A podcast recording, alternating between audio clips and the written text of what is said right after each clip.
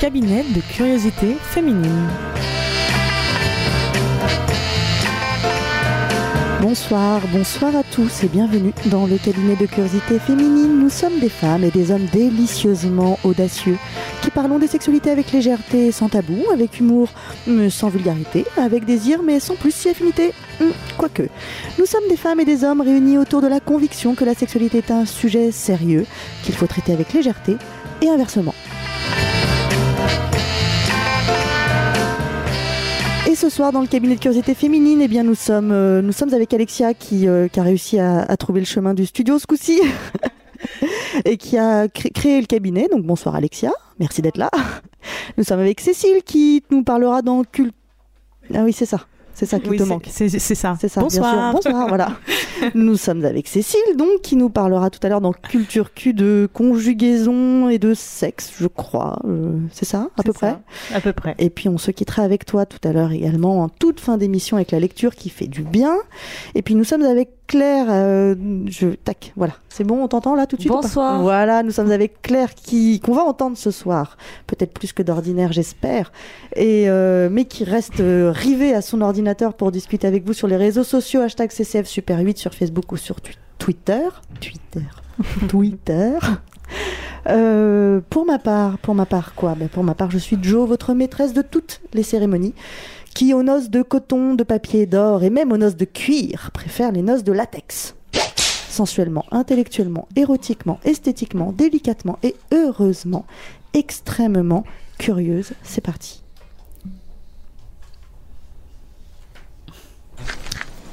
Pourquoi t'as des amis séropos Je suis séropositif.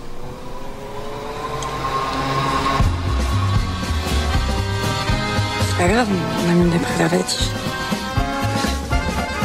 Celle-là, c'est la première fois qu'on me l'a fait. Non, non, excuse- excuse-moi, c'est pas du tout ce que je voulais dire. Quand le docteur m'a dit que j'étais séropo, que cette maladie, je l'avais dans ma peau, dans mon sang, dans mes veines, cette putain de gangrène. Je pensais je suis mort, je pensais je suis mort.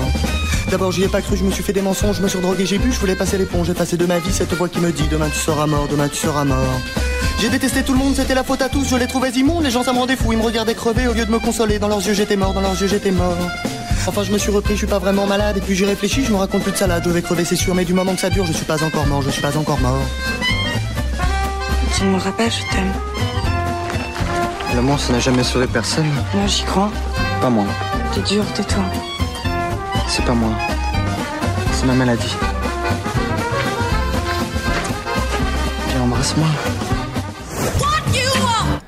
Bon, donc on a parlé en même temps. C'était Jeanne et le garçon formidable. Parce que ce soir, euh, nous sommes au lendemain de, de la journée mondiale de lutte contre le sida. Et donc, du coup, euh, ça faisait un peu de sens pour nous de parler de, de sexualité et VIH. Et on a comme invité, on a Martin Siguier qui a bien voulu venir avec nous. Je sais pas si c'est parce qu'on parlait de sexualité. Tu Probablement. dire, pour- Bonsoir Martin. Donc toi, tu es Bonsoir. infectiologue, qui est un, un- un vrai, une vraie spécialité. C'est une hein. vraie spécialité, oui. On s'occupe des, enfin, c'est une surspécialité exactement, mais on s'occupe des maladies infectieuses. Une surspécialité. Une surspécialité. Très oui. bien. Et tu travailles notamment sur l'essai hyper gay dont forcément tu vas nous parler ce Un soir. petit peu, un oui, petit bien peu. sûr.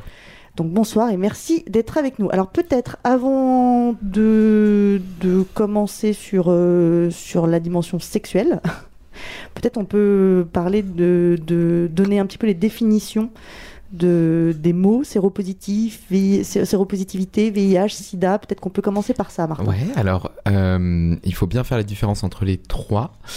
Euh, donc on va commencer par le VIH. Alors le VIH c'est le euh, virus de l'immunodéficience humaine qui est en fait responsable de la séropositivité au VIH. La séropositivité en fait c'est juste dire qu'on a des anticorps dans le sang qui luttent contre le VIH alors qui luttent pas tout à fait parfaitement puisqu'on a besoin des traitements encore. En fait, ça veut dire qu'on a été en contact avec ce virus, qu'on l'est, puisque ce virus se multiplie euh, dans le sang et aussi euh, dans les organes du système immunitaire, euh, sans qu'on puisse euh, euh, l'éradiquer totalement avec les traitements actuels. Donc, quand on est séropositif, c'est qu'on est en contact et que donc on est infecté par le VIH. Et puis le SIDA, euh, c'est euh, alors pour les acronymes le, euh, le syndrome de l'immunodéficience acquise. Euh, c'est un mot pour dire qu'en fait, euh, le virus est attaqué aux défenses immunitaires, les a affaiblis au point que on, est victime d'infections qu'on appelle opportunistes, c'est-à-dire des infections qui profitent du fait qu'on a un système immunitaire très faible pour nous rendre malades. Alors, euh, il y en a beaucoup. Je ne vais pas toutes vous les citer, les citer, mais il y a la toxoplasmose cérébrale, la pneumocystose, certains cancers aussi, certains lymphomes. Voilà. Donc le sida, c'est vraiment. En fait, c'est un stade de la maladie. C'est un stade, euh, euh, en tout cas, c'est un stade de gravité de la maladie. Mais quand on est séropositif, on n'a pas forcément le sida. Par contre, quand on a le sida, effectivement, on est forcément séropositif puisqu'on a été et on a le virus euh, en nous, entre guillemets. Est-ce que il s'agit de, de, ce fameux taux de, de, de CD4, c'est ça? euh, le taux de CD4 n'a pas euh, euh, a une influence évidemment. Plus le taux de CD4 est bas, plus on risque d'avoir ces infections opportunistes qui nous classent SIDA on va dire. donc effectivement, le taux de CD4 normal, on va dire qu'il est entre 500 et 1000 chez quelqu'un de euh, voilà de euh, qui n'a pas le, en bonne santé. Il y a d'autres raisons d'avoir les CD4 qui baissent mais euh, là on va parler que du sida donc et du VIH donc entre 500 et 1000 c'est normal. Et puis en dessous de 500 on commence à être fragilisé. On commence à vraiment être en danger de maladies opportunistes en dessous de 250 CD4 donc en dessous de 250 on considère que la personne a le sida? Non ça ne tient pas au taux de CD4, ça tient aux maladies opportunistes qu'on contracte. D'accord. En fait, c'est quand on tombe malade. Exactement. D'une maladie, D'une maladie opportuniste euh, qui n'est pas le VIH, qui n'est pas le SIDA. Le SIDA en soi euh, ne fait qu'affaiblir entre autres euh, le système immunitaire, mais c'est les maladies, les infections opportunistes ou ce qu'on appelle les cancers classant SIDA qui définissent le sida. C'est un continuum en fait. Hein. Euh, oui, oui, plus on laisse la maladie traîner, plus le système immunitaire s'affaiblit et plus on risque d'être classé sida, sachant que euh, le sida en soi, c'est en fait être atteint d'une maladie opportuniste qui profite de la faiblesse du système immunitaire. D'accord, oui, Claire, tu voulais dire quelque chose? Oui, en fait, les CD4, c'est ce qui permet de mesurer euh, vraiment l'atteinte du virus. Et par exemple, les gens qui sont malades, ils sont amenés à faire des prises de sang régulièrement pour voir un petit peu où on en est et c'est ce taux-là qui va permettre euh, de, de définir si, euh, si le système immunitaire est très attaqué ou pas. C'est un taux mesure peut-être qu'on peut préciser que tu que tu t'y connais euh, que, parce que au-delà de ce que tu fais là euh, non mais parce que oui bonjour euh, je m'appelle Claire non oui c'est vrai je suis moi je suis assistante sociale et je travaille avec des gens séropositifs au VIH et d'autres malades du SIDA voilà, c'est pour ça que tu, tu, as donc une légitimité à, donner ces précisions. non, mais parce que c'est un petit peu important. mais de rien, Claire. Un point sur, euh, sur les chiffres euh, du sida. Euh, dans le monde, c'est pas tout à fait glorieux, si j'ai bien suivi. Non mais parce que c'est vrai qu'en France on a un peu l'impression que bon bah ça y est ça va pas trop mal ça se gère pas trop mal ah ben non mais je, je, hoche de la tête voilà en fait. alors Claire, Claire et Martin hochent de la tête mais, mais parce que parce que vous, vous, vous êtes dans le sujet dans, dans le quotidien de, de, gens qui ne sont pas constamment confronté, confronté à ça. C'est mm. vrai qu'on a un peu cette sensation. Je sais pas ce que vous en pensez. Cécile, qu'est-ce que tu en penses tu, penses quelque chose? Euh, Oui, je pense, je pense beaucoup de choses. Alors, par contre, moi, j'ai aucune, pas du tout. à fait, j'ai aucune légitimité pour parler chiffres euh, et, euh, et acronymes, mais effectivement, il y a une idée dans la tête des gens qui est qu'en France on guérit de mieux en mieux, enfin on guérit, on, vit de mieux en mieux avec le sida, qu'il y a de moins en moins de gens qui contractent cette maladie. Après, euh, je pense que c'est, enfin je sais pas, moi j'ai toujours de toute façon en moi euh, cette, la vigilance extrêmement euh, en alerte. Euh, et je trouve que je pense que c'est important. Tant qu'on n'en est pas au point zéro, il faut être tout le temps extrêmement, extrêmement vigilant. Je pense que c'est, je pense que c'est assez générationnel euh, d'ailleurs, ce, ce, cette, ouais, cette alerte, je pense que ce sentiment de, tout à fait. de vigilance. Euh, je pense que je fais partie de de la génération où on, nous a vraiment, euh, on a fait, enfin moi j'ai vécu beaucoup de prévention quand j'étais jeune, euh, donc euh, j'ai, enfin au départ de ma sexualité c'était une obligation le préservatif et la protection etc. C'était pas un- une option. Je, je, je suis pas sûre que ce soit encore le cas dans la tête des plus jeunes que moi. Qu'est-ce que les professionnels? Que disent-ils, les plus jeunes que, que Claire Bah, que. Cécile. Oh là là, décidément. Même si on a le même âge que Claire et moi, je pense. Donc, euh, Mais en effet, je suis assez d'accord avec Cécile sur le fait qu'il faille euh, euh, ne pas baisser la prévention, ne pas baisser euh, La les- garde. la garde et vraiment l'information. Le, le, le VIH, c'est, ce sont des choses qui sont toujours présentes aujourd'hui. Les risques de contamination sont les mêmes, ça se transmet de la même manière, et c'est pas parce qu'on a des traitements qui permettent de vivre avec. En effet, ça par rapport à la fin des années 80 où le virus a vraiment été découvert et dévastateur, on peut, euh, on peut quand même se rendre compte que malgré tout ça, eh ben, il n'a pas disparu et il n'est pas prêt de disparaître, vu qu'il touche quand même des millions de personnes. Plus de 34 millions de morts jouent. euh, euh, en 2014, 1,2 million de personnes sont décédées d'une cause liée au VIH. Ça, c'est ce que tu viens de nous Tout à expliquer. fait, ouais. Euh, En 2014, on compte environ 36,9 millions de personnes vivant avec le VIH, dont 2 millions de nouvelles infections. Donc ça, c'est beaucoup trop. Bien sûr. Euh, et dans le monde, on estime qu'actuellement, seulement 51%, 51% des personnes infectées connaissent leur statut. C'est très peu. C'est très peu et on a le, on, on sait qu'en France actuellement et c'est pour ça qu'il y a euh, des grosses politiques, en tout cas des actions de dépistage qui sont euh, qu'on essaye d'effectuer au mieux possible, euh, que ce soit dans le milieu associatif ou euh, médical. Euh, on sait qu'il y a entre 20 et 30 000 personnes. Euh, c'est des projections statistiques, mais c'est probablement la réalité qui ignorent leur séropositivité. C'est pour ça qu'il y a toutes ces campagnes euh, qui euh, s'axent évidemment sur la protection, mais aussi en ce moment beaucoup sur le dépistage, puisqu'on sait que une personne qui ne connaît pas sa séropositivité et au VIH, effectivement, c'est un transmetteur ou une transmettrice potentielle.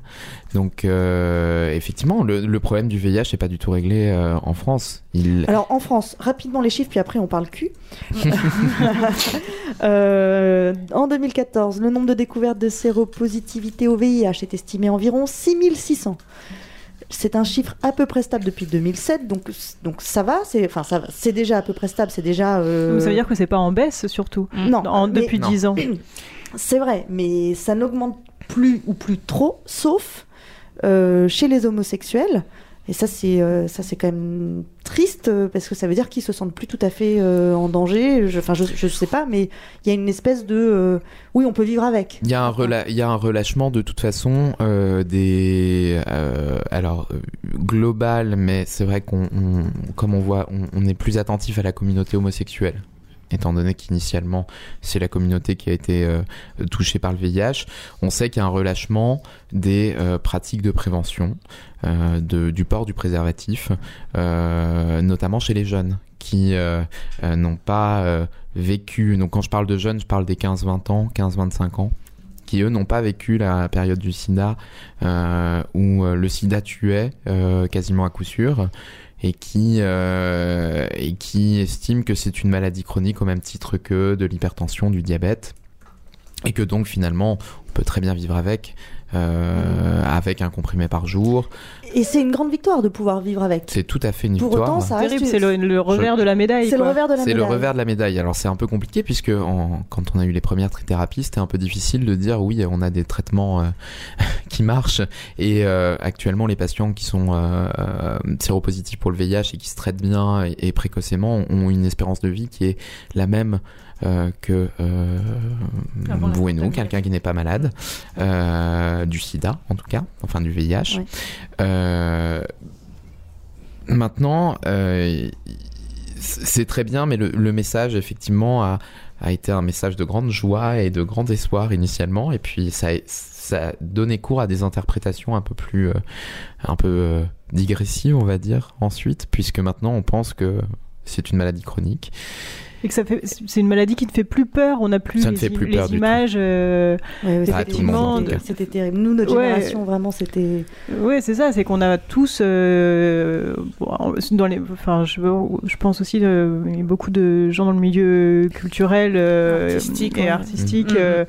Euh, des gens qu'on aimait, qu'on admirait et qui qu'on voyait malades et qui avaient des marques physiques vraiment de la maladie. Et du coup, il y avait ce truc-là de, euh, on se protège parce qu'on a peur, parce que ça fait peur vraiment. Bien et sûr. que maintenant, la sensation que c'est plus une maladie qui fait peur. Et, euh, et c'est ça qui est aussi Non, terrible. parce que alors c'est que- plus une maladie dont on meurt, en fait, si on se traite. C'est ça le, le- la question. La Et comment, comment du coup Si on se traite, évidemment. Mm. Oui, si on se traite. Mais euh, bon, très bien, on n'en meurt pas. Est-ce qu'on en vit euh, bien, et notamment de, de, de- dans la dimension sexuelle? Parce que finalement, euh, la, la question n'est pas, n'est pas tout à fait stupide. C'est par le sexe qu'arrive le plaisir, la vie, et c'est Mm. par le sexe que là arrive la maladie, la mort. Ouais. Donc, comment, comment ça se passe? Alors, euh, là, c'est plus un avis d'expérience que de, de, de- de chiffres ou de. Oui, voilà. mais c'est bien. Avec euh, les, les, les patients qu'on voit, euh, alors initialement, après l'annonce du diagnostic, effectivement, il y a euh, pendant, euh, je peux pas donner de, de, de timing précis, mais on va dire que les six premiers mois, c'est un peu compliqué la sexualité. Il y a plusieurs choses. Il y a une certaine, parfois une certaine notion de culpabilité, puisqu'en fait, c'est d'avoir pris ces risques-là, dont on est toujours plus ou moins conscient quand même quand on les prend, qui nous a rendu malades, et puis on a une idée de la maladie avant d'être contaminé qui change après parce qu'on se rend compte des contraintes. La contrainte, c'est de venir voir euh, le médecin tous les six mois, de prendre un cachet tous les jours. Quand on a 20 ans, ça veut dire de prendre un cachet tous les jours pendant 65 ans. C'est c'est contraignant et compliqué. Euh, ensuite, il y a la peur euh, de transmettre ça à un partenaire, quel qu'il soit, que ce soit un partenaire occasionnel ou un partenaire stable. Et puis, il peut y avoir euh, chez certains patients euh, euh, des vrais sentiments de dégoût de soi-même parce que bah, ils prennent pas tant de risques que ça, mais que la fois où ils en ont pris, eh ben, ou les fois, les rares fois où ils en ont pris, eh ben voilà, ils sont contaminés. Donc la libido est toujours un peu en berne au début. Ensuite, c'est un peu de l'évolution individuelle, c'est-à-dire qu'on a des patients qui arrivent à finalement ingérer leur maladie et la digérer assez facilement, et puis on a des patients qui euh, qui, pour qui euh, il y a un réel problème de, de libido, euh, D'acceptation. d'acceptation, ouais. et puis des vrais problèmes euh, physiques. alors chez les hommes d'érection, chez les femmes de douleur pendant la sexualité. Enfin, il y a des vraies manifestations physiques. Lié au traitement? Alors liées au traitement, pas forcément. Mais lié à la culpabilité à l'angoisse liées à la euh, maladie dans sa dimension psychique, je pense. Ouais. hein. C'est Euh, psycho, ouais. puisque effectivement on touche à une maladie qui se transmet par la sexualité donc euh, un des instincts primitifs c'est de se dire euh, si je ne veux pas le transmettre je n'ai plus de sexualité. Euh, il y a des patients même qui sont abstinents hein. Euh, là je vous retrouverai les chiffres pour tout à l'heure. J'ai tiré un petit papier sympa qui donne des chiffres. Mais en gros il y a la moitié des hommes et des femmes qui euh, disent bah moi depuis que je suis euh, contaminé euh, ma sexualité c'est niette parce Ah que oui. euh, alors c'est un papier qui a été fait dans le Maghreb donc il y a aussi des raisons des raisons re- religieuses mais il Ouais, y a aussi des raisons des raisons sexuelles et psychologiques de peur de transmettre la maladie. Je vous propose qu'on qu'on écoute bah, l'interview ce qu'il en pense, parce qu'il y a j'ai- interviewé Julien, le prénom a été changé, qui, qui est séropositif et qui m'a raconté comment comment il appréhendait euh, sa sexualité en euh, en fonction de son statut euh, euh, sé- sérologique. On l'écoute et puis comme ça, ça va nous donner un petit peu de matière pour euh, pour en débattre. J'ai 33 ans et séropo depuis 2007, donc ça fait 8 ans. Ça faisait déjà un certain temps que j'assumais pleinement euh, mon homosexualité, notamment la sexualité qui va avec. Et euh, du coup, euh, tous les six mois, de façon préventive et plutôt responsable, je pense, j'allais dans des CDAG et je faisais mes tests. Avec toujours dans l'idée que bah, un jour ça tomberait. Ce qui, ce qui m'a fait peur au moment où on me l'a annoncé, c'est que j'étais en relation avec quelqu'un que j'appréciais beaucoup et, euh, et j'ai eu, peur pour lui en fait. J'ai eu peur pour lui, j'ai eu peur de l'avoir contaminé, j'ai eu peur de pas justement avoir été assez responsable vis-à-vis de l'autre. Et euh, c'est ce qui a pris le pas sur euh, la, peur de la maladie euh, dans mon corps. Quoi. Ouais, je l'ai, plutôt bien vécu. Ça s'est pas fait rapidement parce que euh, donc j'ai eu, euh, j'ai été déclaré séropositif en 2007 et on m'a proposé de commencer à prendre un traitement en 2009 au moment où euh, mon immunité commençait à, à défaillir sérieusement. Et euh, c'est à partir de ce moment-là que, euh, que ma charge a commencé à diminuer, que le virus a été contraint et tenu dans mon organisme. Et donc, je sais pas, je pense que j'ai été indétectable à partir de 2010. Donc il y a eu trois ans où effectivement la sexualité est un peu plus timide, où on fait un peu plus attention, on se lâche pas totalement. Mais en même temps, euh, le fait d'en parler avec le ou les partenaires, eh ben ça, ça aide aussi. Euh, les uns et les autres sont compréhensifs, euh, sont dans le, enfin portent aussi la chose. Et je trouve ça, en tout cas, j'ai eu la chance de, de, tomber sur des partenaires qui qui portaient ça de façon assez sereine posait pas de, de, de, questions, la capote se mettait toute seule euh, et euh, tout paraissait euh, naturel, quoi. Mmh. Ça, c'était quand même plutôt agréable. Après, j'ai connu des, des réseaux entre guillemets spécialisés séropos, des, des bars où se retrouvent beaucoup de séropos, etc. Et euh, bah de fait, ça a été plutôt l'inverse. J'ai rencontré une nouvelle sexualité, euh, de nouvelles personnes et de nouveaux partenaires potentiels. Après, avec les autres hommes, euh, euh ça a toujours été euh, dit rapidement, en tout cas avant qu'il y ait, euh, acte sexuel et euh, pour que chacun prenne ses responsabilités. C'est pas quelque chose qui est banalisé aujourd'hui, mais en tout cas dans la population homosexuelle, euh, on fait un peu moins attention. Les séropositifs sous traitement et qui donc ont une charge indétectable, qui de fait ne sont plus contaminants, ont des rapports non protégés. Bah, après, c'est le choix de l'autre. Moi, je sais que euh, je suis pas contaminant, que, euh, enfin, que je suis clair de ce côté-là. Après, si l'autre euh, préfère utiliser une capote parce que ça le, euh, ça le sécurise, euh, très bien. Enfin, je suis pas du tout contre. C'est pas la question. Après, si l'autre a peur de ça, je veux justement, de façon assez égoïste peut-être, je veux pas prendre la responsabilité de sa peur après l'acte. Et tu vis, tu vis bien. ça, ça t'est certainement, enfin, peut-être déjà arrivé, effectivement, de tomber sur sur euh, des personnes pour lesquelles ça va générer une, une, angoisse et du coup qui vont dire bah non, euh, je m'arrête là. Est-ce que c'est quelque chose que as, que, qui t'est déjà arrivé, que tu as bien vécu, que tu as compris? Oui, oui, euh, oui, je pense que qu'on le comprenne ou pas, il faut l'accepter, c'est le choix de l'autre et euh, puis perdu disent de retrouver. Hein. Franchement, c'est pas euh, c'est pas les poissons qui manquent dans l'océan. Ça veut dire que tu es, es, confiant euh, dans dans la parole de l'autre et dans l'honnêteté de l'autre et dans la connaissance qu'a l'autre de sa propre sérologie aussi C'est une bonne question. J'ai globalement confiance en l'autre, ouais. Je suis mmh. peut-être un peu naïf, mais euh, je pense qu'encore plus aujourd'hui, si, euh, si on avance dans un, dans un monde où, euh, où la défiance fait foi, on n'avancera pas. Après, le fait de s'ouvrir aussi, le fait d'être euh, d'être honnête et d'être sincère avec l'autre, ça, de fait, ça engendre un, un rapport euh, plus honnête et l'autre se laisse un peu plus aller à à sa propre sincérité. Il y a aujourd'hui, il y a mille et une façons de vivre sa séropositivité euh, comme une personne normale, entre guillemets.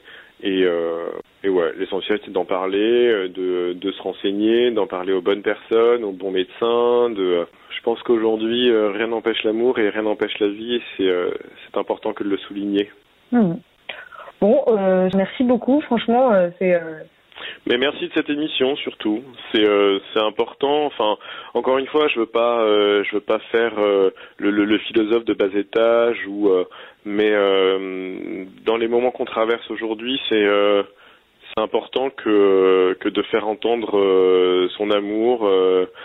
sa vie dissolue et pourtant raisonnée, c'est important que voilà, c'est important que de que de vivre, que d'aimer, que d'aller vers l'autre, que d'étreindre, que d'embrasser, que de euh, il faut savoir ac accepter et respecter et euh, c'est euh, c'est d'autant plus important aujourd'hui. Qu'on soit homo, hétéro, séropo, séronègue, black, blanc, beurre ou autre, enfin Ouais, je crois qu'on a, on a tous, euh, on a tous qu'un seul boulot et euh, qu'un seul job, c'est euh, de faire que l'humanité continue à avancer dans de bonnes conditions. Moi, il m'a fait du bien. hein. Ah je- C'est un beau message de fin, ouais, je trouve. J'adore. C'est c'est extraordinaire parce qu'effectivement, on, on, on se souvient tous euh, que euh, quand, quand on a découvert le sida, quand on a commencé à nous en parler, les premières émissions euh, de journée SIDAction euh, entière où toutes les chaînes euh, passaient la même chose, diffusaient la même, euh, la même émission. C'était extrêmement angoissant, anxiogène, euh, puis c'était terrible, c'était la mort. Et là, euh, Là, on entend euh, un discours euh, plein d'espoir et plein de vie. Euh, je me doute que, euh, le, que les professionnels, euh, Martin et Claire, ici présents, ont dû être, euh, euh, je sais pas, si c'est terrifiés euh, parce que parce qu'il parce qu'il dit euh, oui dans la communauté gay on fait peut-être moins in- moins attention. euh. Bon, c'est une réalité. hein, C'est une. ré- Alors, euh, vas-y. Non, non. non, vas-y si tu veux. Non. Terrifié, non. Euh, terrifié, non. C'est pas terrifiant parce que c'est la réalité et que, et que il faut essayer d'avoir une petite action, euh, celle qu'on peut là-dessus. Euh, effectivement, euh, j'ai eu pas mal de discussions euh, récentes, très récentes, avec euh, des, des, des mecs de mon entourage qui nous expliquent que oui, effectivement, la capote c'est quand même un petit peu, c'est quand même un petit peu de 90-2000 quoi. Hein, c'est plus 2015. hein. C'est plus à la mode. On m'a dit récemment, euh, bear, donc bareback, donc le fait de, de baiser sans capote, euh, était the new safe. Donc euh, c'est quand même un message qui, qui, qui est important, qui dénote aussi qu'on est plus efficace sur, les pré- sur la prévention. Mm, mm. Euh, il- est évident que euh, quand on arrive dans sa sexualité, euh, qu'elle soit hétéro ou homo, euh, peu importe, mais qu'on on, vous propose du sans capote, euh, oui, c'est plus simple. euh, Il n'y a pas la capote. euh, le plaisir est peut-être euh, plus important euh, sans capote. Donc c'est c'est pas terrifiant. Il faut qu'on essaie de trouver des nouveaux moyens pour expliquer aux, aux mecs et aux nanas que euh, oui, certes, euh, le sida, on n'en meurt pas comme on disait, on vit aussi bien que En les France. autres en, en France. Alors, je parle pas des pays en voie de développement, des pays non, émergents. Ça me paraît important de préciser Mais en France. bien dire, sûr. ça, ça reste une maladie mortelle. Ça reste une maladie mortelle. Très bien si on A à- fortiori en Afrique subsaharienne euh, ou en Asie du Sud-Est où les gens n'ont même pas de capote. Donc, non, mais on, euh, fait tout un, on fait tout un foin euh, pour la grippe parce que c'est une maladie mortelle, il faut se vacciner. Donc euh, on Oui, peut oui, peut-être, même si effectivement à mon avis en France on meurt rarement de la grippe on- quand même, j'imagine. Ah, on en meurt, on en meurt. quand Ah, même. Personnes les âgées, les personnes, les- les, les personnes, bébés, non, mais il y a les des gens qui en personnes meurent hein, âgées, quand non, même. non, non, non, là, là, je, là, je, je m'inscris en faux. Les vieux, ils meurent, c'est normal. Voilà. Euh, oui, bon. Euh, Espérons des fois, ils sont pas si vieux que ça. Tu Mais m'as entendu, euh, mamie? Tu m'as entendu Non, Elle a peut-être la grippe. Enfin bon, bref, euh, non. Mais moi. en tout cas, il faut qu'on essaye, euh, faut qu'on essaye justement de faire passer ce message qu'il faut quand même se, se, se protéger parce que la vie, encore une fois, la vision euh, du SIDA qu'on a, c'est une vision euh, de euh, si je prends bien mes cachets, ça va, tout va bien aller. Sauf que c'est une vision qui, est, qui, qui ne prend pas en compte qu'on doive prendre ses cachets et qu'on doive aller voir le médecin et qu'on doive aller à l'hôpital et faire des prises de sang. Voilà, c'est tout. Donc il faut que les gens Puis qu'on est comprennent que puis qu'on est atteint. et puis qu'on risque alors, de transmettre la maladie. contaminer. Alors, par Voilà. exemple, à un moment donné, Julien nous dit qu'il n'est pas contaminant. Qu'est-ce Euh, que ça veut dire, alors, Martin Euh, quand on, quel que soit le virus, mais pour le virus du sida, euh, si on ne le traite pas, on va avoir du virus dans le sang, on va aussi avoir du, du virus dans les sécrétions, notamment le sperme. Euh, pour un homme et euh, les euh, liquides euh, vaginaux pour euh, les femmes. Euh, c'est via ce virus, qui est en grande quantité, dans une petite goutte de sang ou dans du sperme, qu'on est contaminé, puisque le virus, eh ben, il va passer du sperme, si on prend un homme, euh, au sang d'une femme ou d'un homme pendant la sexualité via des petites lésions qui sont faites au vagin ou au rectum du fait du frottement en fait euh, pendant la sexualité. Donc ce virus qui est là, il est content, il est dans le sang ou dans le sperme, il voit une petite faille en fait, un petit trou et il rentre de dedans. Est-ce que Oui. c'est pas justement pour ça que euh, la communauté gay est- est la- est- a été la première touchée, dans le sens où la, la pénétration anale euh, plus de risques. Oui, euh, il y, a, y a- il y a quasi systématiquement, je crois, euh, des, des micro-lésions. Alors, dire que c'est pour ça, j'en sais rien. Euh, après, on sait que, et c'est une réalité euh, médicale, euh, la sodomie, quand on est passif, donc quand on reçoit la sodomie, effectivement, c'est traumatique. Et donc, c'est un, très haut risque de contamination par le VIH. Voilà. On va dire que c'est la pratique la plus à risque. La plus à risque. que voilà. euh, La- la en dessous, il y a la pénétration euh, vaginale, vaginale, voilà. et encore en dessous il y a les rapports bucco-génitaux. Voilà. Et, il Et, y a, et encore dans les rapports euh, bucco-génitaux, euh, la fellation, est-ce est-ce que la fellation est plus à risque que le cuni ou pas? Alors, euh, pff, alors là, moi, je, je pourrais peu répondre. Ce que je peux te dire. parce que, parce que vous ce ne que je- pratiquez pas les deux. ce que je- voilà, c'est pour ça. Malheureusement, je ne sais pas. Euh, non, ce que je peux te dire, c'est que euh, la fellation est à risque de VIH. Alors, s'il n'y a pas éjaculation dans la bouche, c'est un risque qui est faible, mais c'est un risque qui existe, notamment s'il y a des plaies dans la bouche. Donc, les plaies, ça peut être, je suis allé me faire arracher une dent chez le dentiste. Cela dit, on a rarement envie de faire une fellation. mais on, euh, on- on- on en parlait tout à l'heure. On, en parlait tout à l'heure. On voit Sous tout. anesthésie. On voit tout. Euh, J'ai rien senti. et sinon, il y a les autres, il y a les autres MST, hein, notamment la syphilis, qui donne ce qu'on appelle un chancre, c'est-à-dire une plaie qu'on ne sent pas parce qu'elle est pas douloureuse. Si on a un chancre dans la bouche, qu'on fait une fellation, et notamment avec éjaculation dans la bouche euh, chez quelqu'un qui a un euh, chez quelqu'un qui a un chancre euh, syphilitique, donc une plaie, là c'est un gros facteur de risque de Mais on sent pas cette plaie? Non. Donc euh, potentiellement on l'a, mais on ne le sait, syphilis. mais on ne le sait Oui. pas. Tu peux l'avoir au fond de la gorge, euh, tu peux l'avoir de partout en fait. Dès qu'il y a de sexualité, tu peux l'avoir. Mais comment on va, sait on va se regarder merde. maintenant, genre. Attends, Non mais c'est comme, tous les virus. Ah, mais la, sy- la syphilis, c'est un marqueur d'ailleurs quand euh, on Mais c'est quoi le voit symptôme dans alors les symptômes de la On les s'éloigne du symptômes de la sujet, là. syphilis. Non mais attends, je suis inquiète. Non mais attends, alors Bah, on va faire très la vite. fièvre. La syphilis, t'es en contact avec quelqu'un qui a la syphilis. La syphilis, c'est une bactérie. La bactérie, elle va se, si je te mets, euh, allez, j'ai la syphilis, j'ai la syphilis du gland. on va dire ça. Je ne l'ai pas. Maman, tu m'écoutes, je ne l'ai pas. Euh, je frotte mon mon gland sur la la, la, la main d'Alexia. Euh, et, C'est et- chaud. et- et elle va avoir, c'est hyper chaud. Elle va avoir euh, trois semaines à un mois ou un mois et demi plus tard une espèce de plaie, puis elle va se dire tiens c'est bizarre, ça me fait pas mal, mais j'ai une petite plaie et tout. Ah ouais, ça c'est donc- la bactérie qui est. Mais donc on la repère quand même. Oui, sauf que quand c'est au fond du rectum ou au fond du vagin, tu la repères pas.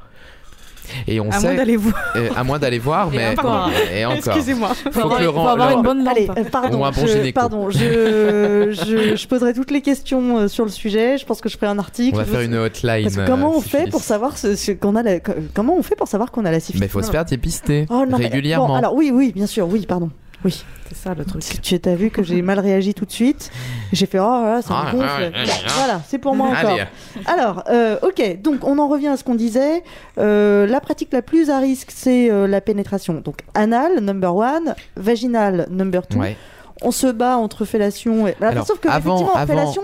si je peux me permettre, Oui, avant les rapports euh, orogénitaux, il y a quand même euh, la pénétration, ce qu'on appelle insertive, c'est-à-dire euh, le fait, non, le fait d'insérer euh, pour un homme son son membre euh, dans un vagin ou dans un anus arrive avant les rapports euh, mucogénitaux.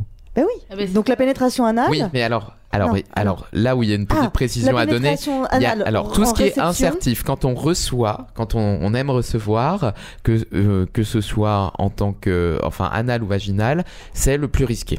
Ensuite, il y a la pénétration en tant que C'est donneur, encore pour les nanas tombe. Donneur C'est de sur les nanas que ça tombe. C'est plaisir d'offrir. Là, euh, c'est un peu en dessous, et ensuite il y a les rapports euh, bucogénitaux, buco-anaux, buco-vaginaux, euh, buco tout ce que vous voulez, mais voilà. Sauf le baiser, le baiser n'est pas contaminé. Le baiser n'est pas contaminant. Euh, Roulons-nous des pelles. le, le- les jouets sexuels, quand on, quand- Mm. euh, c'est comment on fait? On met Alors- des capotes sur les jouets? Alors, on- le mieux étant de mettre des capotes sur les jouets, euh, de les désinfecter ensuite. Moi, je prête pas mes jouets. Euh, ouais, oui, mais Ah, mais toi, tu connais pas les plans à 3, 4, c'est 5, ça, voilà. hein. C'est parce que Ah. tu joues à deux. C'est parce que tu n'es pas joueuse. Tu fais une soirée jouet. télécommandée. Si tu fais une soirée jouet et, et l'époque s'y prête, c'est bientôt Noël. Euh, il faut effectivement mettre des capotes. Mm. Pensez à changer la capote si on change de partenaire de Ah oui, jouet. sinon ça s'arrête. Oui, mais c'est à préciser quand C'est même. hein. ouais, c'est pas évident pour tout le monde. hein, Voilà. Parce que donc, on est bien d'accord, le- l'infection ne vient pas du jouet. L'infection ne viendra pas du jouet. Le silicone n'est pas porteur du VIH. Voilà, voilà. En revanche, le VIH peut traîner un peu sur le jouet ou sur la capote, donc il faut changer la capote. Et après que la petite après-midi jeu de société euh, se soit terminé, il faut euh, les désinfecter avec un produit adapté. Alors ça dépend des matières, c'est du silicone, Donc du on ne plastique, peut du pas. Donc en tout. revanche, euh, ça veut dire qu'on ne peut pas euh, passer d'un partenaire à un autre, y compris soi-même, simplement en donnant un coup de savon dessus. Non, Non. Ça suffit il pas. faut mettre une capote et Le- la changer. Le savon n'est pas plus fort que. Le que savon n'est pas plus fort que le VIH. Ce qu'il faudrait faire, c'est mettre des antiseptiques, mais ça nécessite de. Ça fait, une, ça fait une soirée bizarre. Ça fait une soirée bizarre. Déjà. Monopoly. La capote ça sent c'est- pas C'est ce qu'on dit aux patients quand même. Entre toutes les solutions un peu bizarres, la capote est quand même la plus simple. hein, euh. Et alors, tu conseillais aux, aux mecs de faire euh, un vrai euh, benchmark de, des capotes Ouais. pour trouver vraiment ce- parce que pour, pour celle qui leur euh, convient vraiment bien, en taille, en texture, en ceci, en cela, Mhm. et arrêter de faire le coup, parce que franchement, le coup de la, le coup de la panne de bagnole, c'était les années 60, le coup du mec qui débande, je, je mets des guillemets euh, avec mes doigts, qui débande à cause de la capote, c'est vraiment saut euh, Alors c'est 2000, So, c'est. So 2000. Il y a une super en boutique, fait, Il y a d'ailleurs, une qui super existe, boutique euh, qui s'appelle le royaume. Pardon. c'est quoi le royaume de la, le De la royaume de capote la capote? Ouais, C'est euh, la République. Mm. Non, en gros, ce qu'il faut, effectivement, la capote peut y avoir plusieurs problèmes. Il peut y avoir un problème de taille.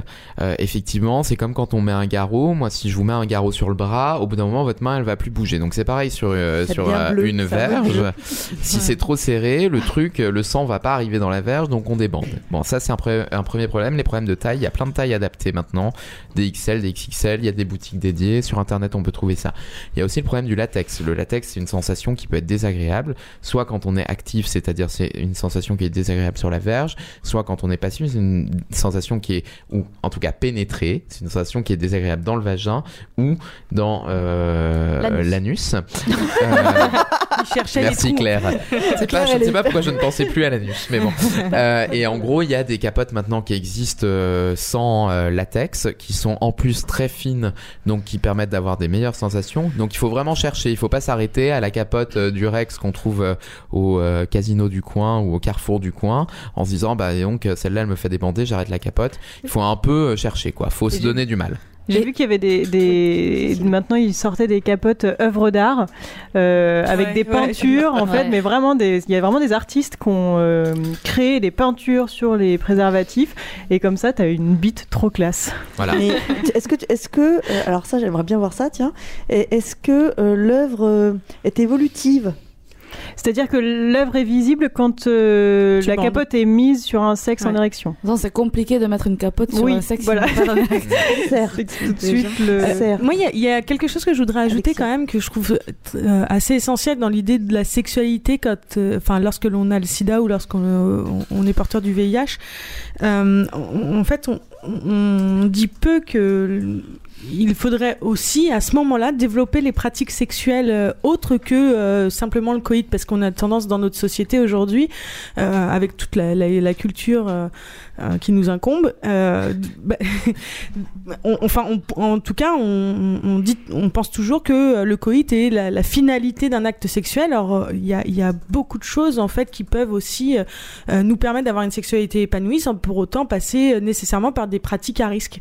Et, et je pense que justement les sexologues, les sexothérapeutes sont aussi là pour pour guider en fait les, les, personnes qui sont porteurs de, de- du VIH de, bah, dans dans de nouvelles pratiques sexuelles qui qui, qui peuvent euh, leur permettre de s'épanouir etc et, de, et, et pas forcément euh, Ce que tu es en train de dire finalement, c'est que, Devenir- c'est que potentiellement un séropositif peut devenir le meilleur coup de la Terre.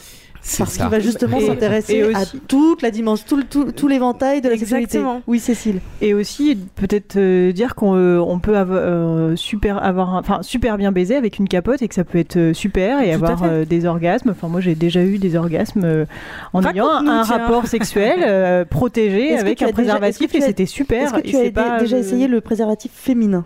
Alors non, Non, donc tu ne pourras pas nous en parler finalement. non je bah, non. je l'avais dit d'ailleurs en préparant l'émission. Martin a essayé le préservatif Je- non, féminin je- J'ai essayé le préservatif féminin, je, je ne suis, je n'y suis pas arrivé, c'est très étrange. Mon Dieu, mon Dieu, Non, mon Dieu, je- il est- je, Aïe, suis obligée aïe. de t'interrompre, c'est l'heure de la pub. Est-ce que tu t'en souviendras ou pas de ce que tu voulais Je dire vais essayer, je vais le noter. C'est l'heure de la pause, je suis obligée de le faire, on revient tout de suite après.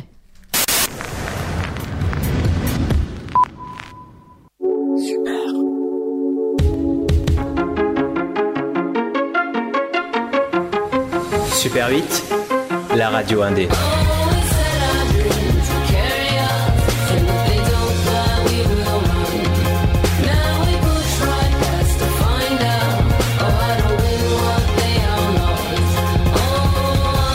Su- su- su- su- Super 8.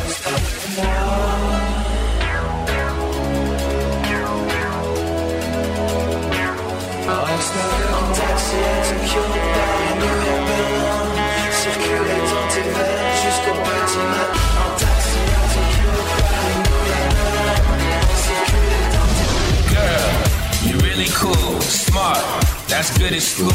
Pretty, you're beautiful. And I heard you got a pool. Infinite rest from infinite chest. Legs so long, that's an infinite dress. So that now it's funny feelings. I'll be over after some meetings. What you wanna do? I know what I wanna do. And I know, and I know, and I know, and I know, and I know what we came to do. I'm pretty sure that you do too. Super 8.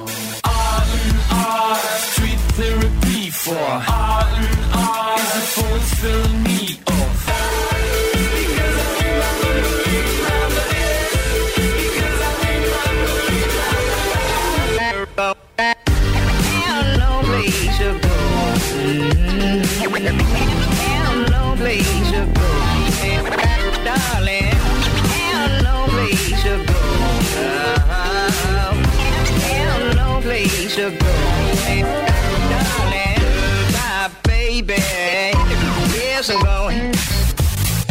Super 8. Super. Super8radio.com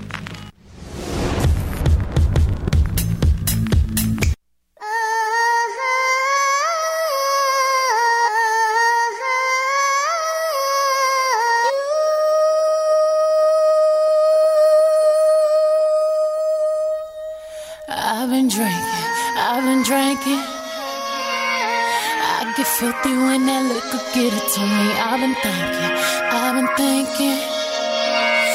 Why can't I keep my fingers off it, baby? I want you, nah.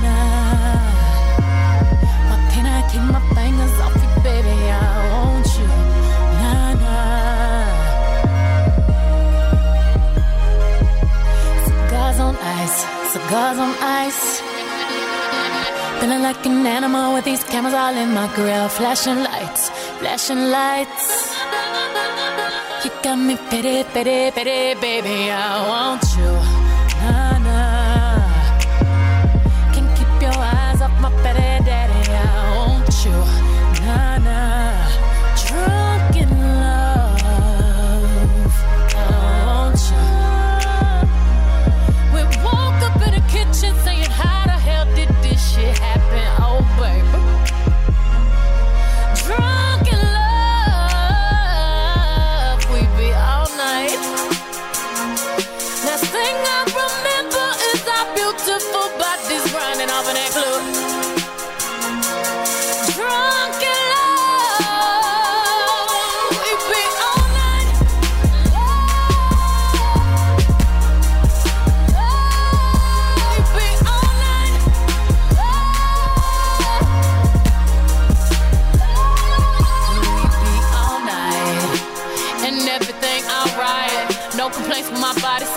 Fluorescent under these lights. Boy, I'm drinking. Walking in my life, seven living.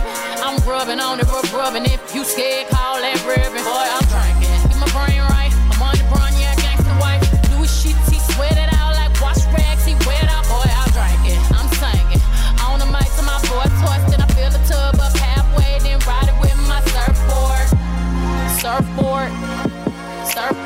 graining on that wood, graining, graining on that wood. I'm swerving on that, swerving, swerving on that big body, been serving all this, swerve, surfing all and it's good, good.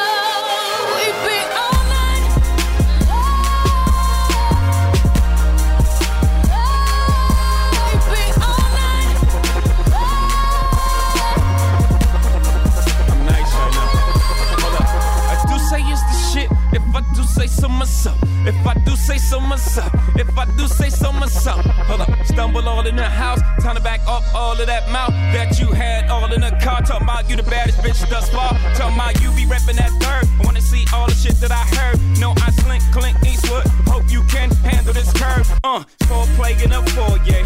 Fucked up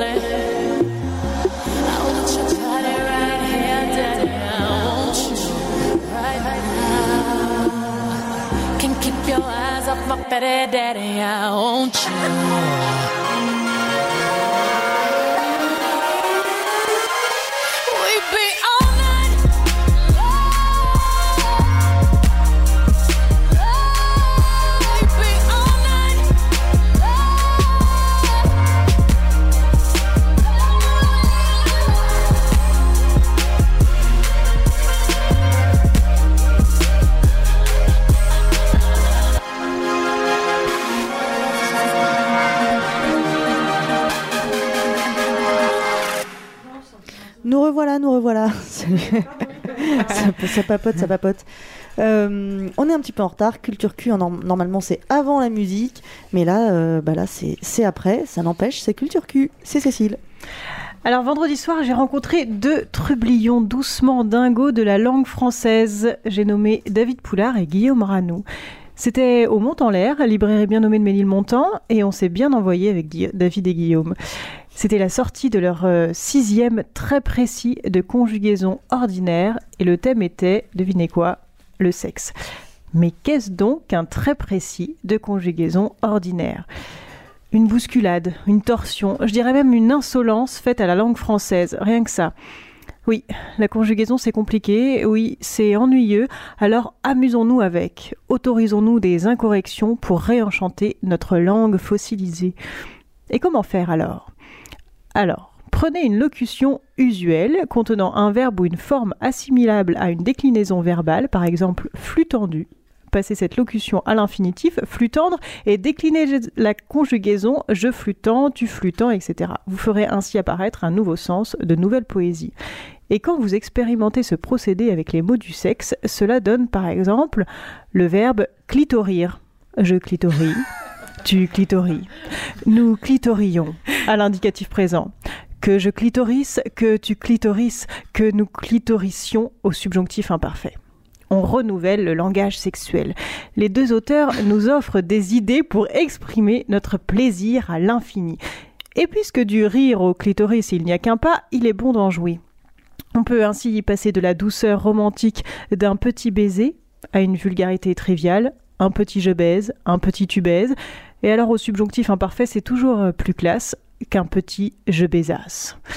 Mais les auteurs nous préviennent, je cite, Ce sixième opus consacré au sexe a été pensé par deux personnes de sexe masculin qui, certes dans la force de l'âge et la plénitude de leur maturité sexuelle comme intellectuelle, ne sont, hélas, pas exempts d'une certaine bêtise toute adolescente. Ils ont cependant fait tout leur possible pour ne pas donner une image excessivement stupide de leur rapport au sexe, malgré la présence avérée de quelques verbes gras, grave limite. Ce trait précis de conjugaison ordinaire est donc parfois graveleux, avec une table entière du verbe me défoncer le cul. Parfois poétique, quand une nuit d'amour se conjugue en nuire d'amour, mais nous rappellent les auteurs, selon les circonstances, une nuit, nuit ou pas. Parfois drôle avec le verbe petit polir, nous petit polissons. Parfois très clair, non c'est non, se conjugue à toutes les formes, je vous l'assure. On se laisse surprendre par un sens inattendu d'une locution que l'on emploie bien souvent en s'ébattant. Vous ne direz plus oui, oui, oui, mais que jouisse, oui, ce whis, au subjonctif imparfait, ouais, j'adore le subjonctif imparfait. Euh, si la pauvreté de votre langage ou celui de votre partenaire vous désespère, lisez ce livre. Bon, je vous l'accorde, cela nécessite une petite gymnastique cérébrale pour être en mesure de faire de la conjugaison en plein coït, mais croyez-moi, cela peut pimenter une vie de couple un peu soporifique. Je crois profondément en le pouvoir excitant des mots, des mots érotiques, mais aussi des mots ordinaires, qu'il ne tient qu'à nous d'érotiser. De plus, c'est un moyen bien agréable de réviser ses conjugaisons. Cependant, pour faire réviser vos enfants, préférez le tome 4 sur l'animal, par exemple. Alors un jour, le personnage ou toi découvrait que vous êtes séropositif. Ça se passe comment cette, cette découverte? À quelle occasion tu fais le test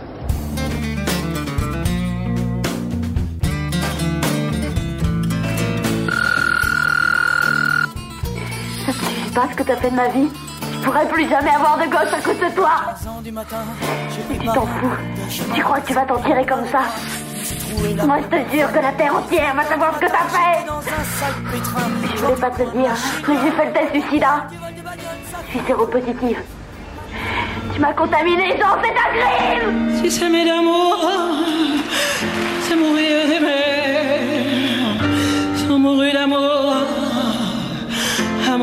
amour si damné. Les damnés d'amour, à vouloir s'aimer. Ils sont morts d'amour, c'est là, c'est donné.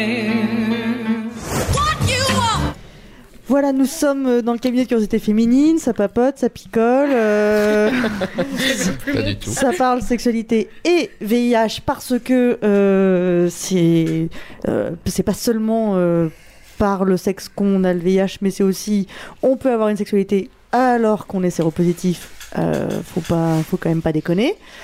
Euh, on vient d'entendre un extrait de, enfin un petit montage avec des- un extrait des, des Nuits Fauves. On, on a fait du chemin, ça fait du bien. Ah bah on a fait du chemin, Ah oui ouais. évidemment, oui, euh, on a eu les traitements, on a eu, euh, non non, on est on est quand même dans une dans une société qui accepte, qui n'accepte pas parfaitement, mais qui accepte quand même beaucoup plus la séropositivité et positivité pour le VIH. Oui oui, on a fait du chemin, mais on n'est pas au bout, loin de là. Non, non, on n'est pas au bout, loin de là. Pourtant, il y a quand même euh, des évolutions pour, euh, pour pouvoir. euh, J'imagine que l'objectif n'est pas de, de permettre aux gens d'avoir une sexualité épanouie, mais surtout d'éviter de, se contaminer. Tu fais partie, Martin, euh, infectiologue, donc de, euh, de, tu travailles sur l'essai qui s'appelle Hypergay. C'est, je- on pourrait discuter du, du nom? Alors. mais euh, c'est pas grave. Mais alors là, pour le coup, euh, je- j'aurais bien aimé pouvoir participer parce que je suis. Alors, l'essai hyper gay, euh, euh, oui, le nom est un peu spécial, mais en même temps, euh, je vais, je vais revenir très rapidement sur la genèse de l'essai. Alors, non, je suis mais pas du le, tout. le nom, le nom, Le nom- le nom- Est-ce qu'on est d'accord que c'est lié au, au Truvada Je vais, et, je vais expliquer la- ce que. C'est. C'est un essai de PrEP, donc de prophylaxie, donc de prévention pré-exposition, c'est-à-dire en gros avant qu'on soit en contact avec le VIH. En gros, l'idée c'était de d'essayer de prouver que en donnant des médicaments qui servent actuellement depuis des années à traiter le VIH chez des gens qui sont contaminés, euh, en les donnant à des gens qui ne sont pas contaminés avant et après leur euh, relation sexuelle, euh, prouver que ça pouvait les protéger. Je le précise car c'est important chez des gens qui ne mettaient pas de capote. En tout cas, qui avaient des pratiques à risque et chez des gens, je le précise encore plus, chez des hommes ayant des relations sexuelles avec des hommes, HSH. les HSH homo ou euh, qui donc euh, en six mois avaient plus de deux rapports non protégés euh, avec d'autres hommes. Voilà. Donc, euh, attends, quand tu dis pratique à risque, on est d'accord, c'est simplement une sexualité non protégée. c'était une sexualité non protégée et là en l'occurrence c'était un des euh, critères d'inclusion c'était la sodomie euh, puisque la fellation il faut pas se mentir que ce soit chez les hétéros les homos les bi euh, tout ce que vous voulez il y a très peu de personnes qui sucent avec du plastique on va être honnête hein. Ah, donc euh, voilà Je- donc je te remercie pour cette honnêteté. non non mais parce que il y a, y a ce dans sexualité à risque on ne le prend pas toujours en compte alors que la fellation est un risque pas forcément le risque majeur pour le VIH mais pour les autres euh, maladies sexuellement transmissibles oui Mais non, mais tu, tu- tu fais bien de le préciser. C'est vrai que c'est un risque. C'est vrai que c'est rare de, de, de pratiquer la fellation avec. hein. euh, voilà. Et, euh, et c'est vrai que euh, ça a comme conséquence immédiate, pour l'avoir vécu il y a pas longtemps, j'en parlais avec Claire, j'en ai fait un article, de quand tu fais un test, alors, alors même qu'a priori tu as pris quasiment pas de risque, hormis celui-là. Et ben, euh, il te revient en, il te revient en mémoire et, euh, et tu te dis que ça valait peut-être pas le coup. Non, mais c'est. Mais tu recommenceras. Je parle pour bien, moi, évidemment. c'est- C'est bien d'avoir cette. Je dirais pas cette crainte-là, mais en tout cas d'avoir cette, cette appréhension-là en allant faire un test, euh, même si on n'a pris aucun risque, ça veut dire qu'on a encore un peu peur du VIH. Donc c'est Ah très bah, en ce qui bien. me concerne, oui, je, je vais pas te mentir. Oui, c'est- parce qu'on a tous à peu près, le- on a tous à peu près le même âge Ouais. autour de la table. C'est un Mhm. problème de génération aussi. Et je Tout pense que si on posait la question à des ados actuellement qui sont hétéro on n'aurait peut-être pas forcément euh, le, le même discours. Mais il y a aussi un, Si, si. un espèce d'équilibre euh, qui est pas évident euh, au niveau de l'éducation sexuelle qu'on donne euh, aux gens entre euh, une, la prévention et dire que le sexe est aussi un plaisir. Parce que moi, pour le coup, j'ai aussi les souvenirs de, de cours de des très rares cours d'éducation sexuelle où euh, on ne me parle que du sida et euh, de la capote, ce qui était très bien, ce qui a fait que de- dès le départ dans ma sexualité, euh, je me suis protégée. Mais du coup aussi, on a, on m'a pas dit que le sexe c'était du plaisir et que je l'ai découvert euh, toute seule parce que je suis un peu grande, mais mais quelque part, je trouve qu'il y a un espèce d'équilibre à trouver qui est pas évident. Je, j'imagine pour les personnes qui qui, qui font les cours d'éducation sexuelle, mais euh, Mais, mais déjà, c'est pas systématique en fait. C'est encore tout le problème. Et d'ailleurs, c'est là-dessus que j'ai vraiment envie qu'on se, se penche aujourd'hui. Euh, c'est l'éducation sexuelle, quelle qu'elle soit, c'est-à-dire qu'on parle de plaisir ou qu'on parle de risque, euh, elle ne se fait pas. Elle est, elle est presque Elle est trop inexistante aujourd'hui. Mmh, Et c'est le problème de, même encore de, de- de personnes qui sont aussi potentiellement contaminées euh, ou qui sont contaminées et qui le, qui le savent, de d'avoir une vraie euh, une vraie vision des choses en fait. Et, euh, et aujourd'hui, mis à part des, des- peut-être comme on disait tout à l'heure, des médecins qui vont vous dire bah voilà vous êtes contaminé, très bien, mais aujourd'hui qu'est-ce que je fais avec ça? Qu'est-ce que, comment comment je le vis? Comment, je vis? Comment je comment je j'en parle aux autres? Est-ce que est-ce que je dois en parler? Est-ce que je dois pas en parler? Etc. Etc.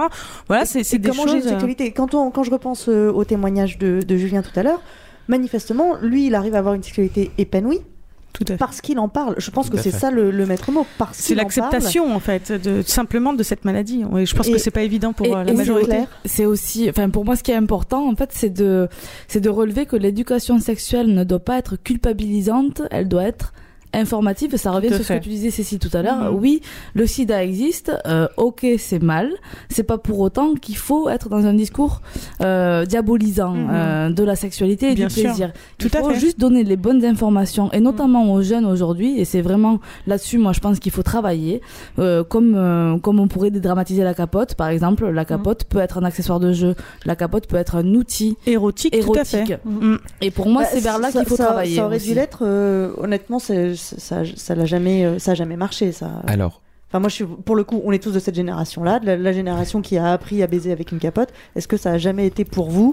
Je, je- Moi, Sincèrement, ça fait- pour moi, ça fait, ça fait partie de la sexualité et Moi c'est pas plus un frein qu'autre chose. C'est un Mais est-ce truc. que c'est- est-ce que c'est un quelque chose érotique? d'assez- C'est Ça pas forcément un objet érotique, mais c'est quelque chose. de- C'est là, c'est normal, c'est pas un problème en fait. C'est la capote, c'est pas un problème. Non, C'est- un faux en fait. problème. Le fait de se dire. euh, je coucherais bien avec vous. qu'il y a moins de sensations, etc. Non, c'est- un peu faux aujourd'hui parce qu'avec effectivement, comme on des les euh, capotes aujourd'hui, maintenant, euh, sont hyper euh, hyper techniques quoi. C'est euh, Alors, c'est technique. Je pense que ça, ça tient, je sais pas si on sera tous d'accord autour de la table, mais ça tient aussi à une manière qu'on a d'envisager l'éducation sexuelle en France et probablement en Europe du Sud, qui est une éducation sexuelle qui euh, est un peu tabou, c'est-à-dire qu'on va se mettre à parler de sexualité à des adolescents, effectivement, comme tu le disais tout à l'heure, Joe, en, en niant un peu le parti, la partie plaisir et désir.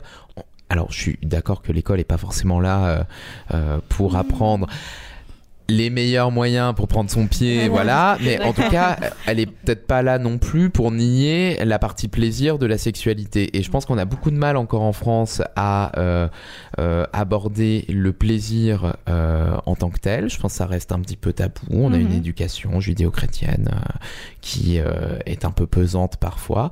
Et le rôle qu'on a, alors je pense que je parle à Claire, euh, à Alexia, qui travaillons directement avec des, des patients, c'est aussi de dire voilà, bon, le cul, on, on en fait tous. On est, on, on va essayer de faire que vous le fassiez bien, que vous preniez votre pied parce que c'est aussi l'intérêt, et de faire une éducation sexuelle aussi. Alors ça, c'est chez les plus grands, hein, pas chez les Mhm. ados et tout, qui soit adaptée à la culture, Mm. à la religion, euh, aux pratiques, parce que on peut être confronté à, euh, et notamment chez les patients séropositifs, euh, on a beaucoup de migrants euh, à l'hôpital, euh, Mm. d'Afrique subsaharienne, d'Asie du Sud-Est, qui n'ont pas la même culture que nous, pas la même religion que nous. Donc il faut aussi qu'on s'adapte. C'est une mouvance qui est en train de changer en Bien France, sûr, mais hein, oui, dans l'éducation sexuelle et dans la prise en charge des maladies sexuellement transmissibles, quelles qu'elles soient, VIH et autres. On est en train de développer ce qu'on appelle de la santé sexuelle, c'est-à-dire d'aller voir le médecin de santé sexuelle, comme si on allait voir euh, le rhumatologue parce qu'on a mal au poignet, ou euh, bah, je sais pas, euh, les, les pathologues, le mec qui s'occupe du foie parce qu'on a une cirrhose. Bah, on dit aux gens, vous venez nous voir parce que dans votre sexualité, il y a un truc qui vous convient pas, ou qui nous ne nous convient pas parce que vous prenez des risques, ou qui ne nous convient pas à tous les deux. Et puis on s'adapte aussi à euh, bah, votre culture, votre religion et tout. Mais c'est un, truc qui est très nouveau. Hein. Ça, ça- donc- ça a 5 ou 10 ans. hein. Moi, je, je le fais personnellement en consultation. C'est quelque chose que je prends beaucoup en fait. compte, ayant des, des, des patients de, de- de- absolument tous les, euh, de tous les, simply bon, pas les absolument toutes les, tous les pays, mais d'origines différentes et surtout de religions différentes. Et je, je, je travaille vraiment en fonction de, de, de chacun, quoi. Et ça, ça on, on voit bien les différences. Et c'est très, très, très important de travailler avec ça, effectivement. Ça, c'est un Et- point qui est. ouais. Et, quand, et, et puisqu'on parle du VIH, la, la relation au VIH, par exemple, est quelque chose d'extrêmement différent. Je vais prendre l'Afrique subsaharienne parce que c'est c'est le le l'exemple le frappant. plus frappant. Euh, la relation à la maladie, de toute façon, est différente en Afrique subsaharienne et, et, et- et au VIH est très différente. On ne peut pas euh, parler à, euh, à un Malien qui a le VIH comme on parle à un Français qui a le VIH. Ça ne marche pas. C'est quoi la relation? C'est La relation, alors, la relation à sa maladie, c'est un truc hyper compliqué, mais en gros, c'est comment on, on l'intègre dans sa vie de tous les jours, comment on la vit, comment on Oui, estime un- un qu'elle est un arrivée. Malien par un Malien, à- un Malien, alors, encore une fois, je suis pas ni euh, un spécialiste de l'Afrique noire et tout, je vous parle d'expérience, mais en Afrique noire, on pense que la maladie, c'est une fatalité. C'est une, c'est une fatalité, c'est Dieu, ou euh, en tout cas ce en quoi on croit, qui nous l'envoie pour X ou X raisons, mais c'est comme ça. C'est comme Donc ça. il n'y a pas cette dimension responsable. Non, pas je sais pas coupable, s'il y a pas coupable.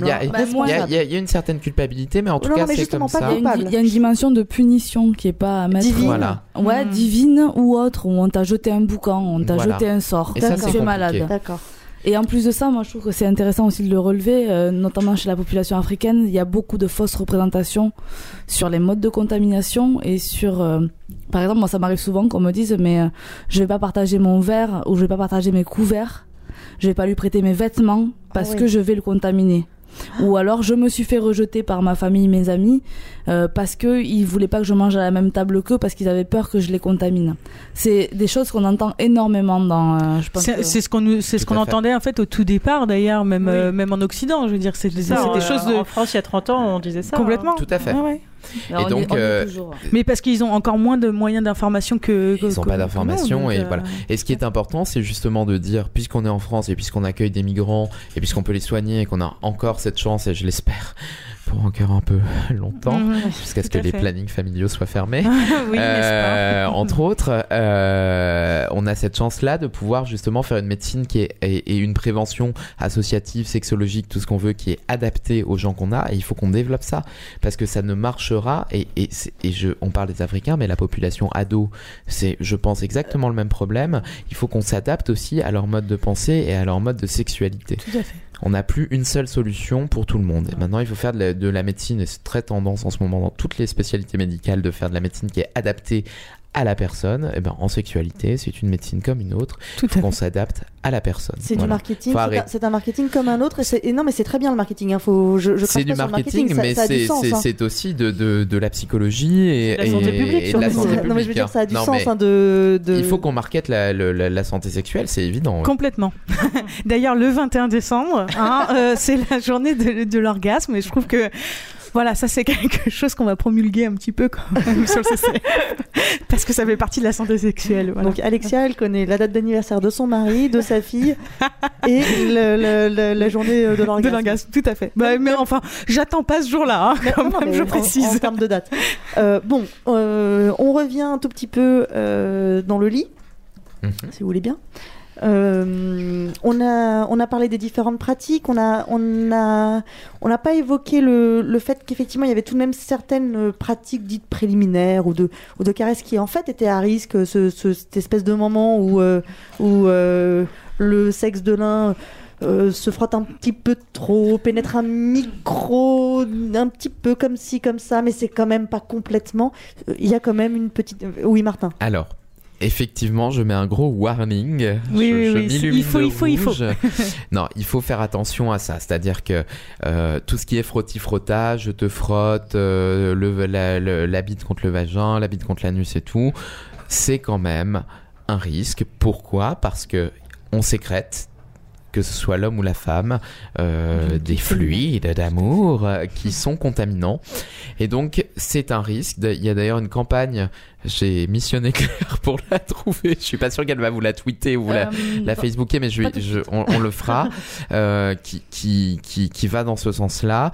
C'est pas le risque majeur, c'est pas bien sûr le risque d'une pénétration, voilà, mais c'est un risque quand même.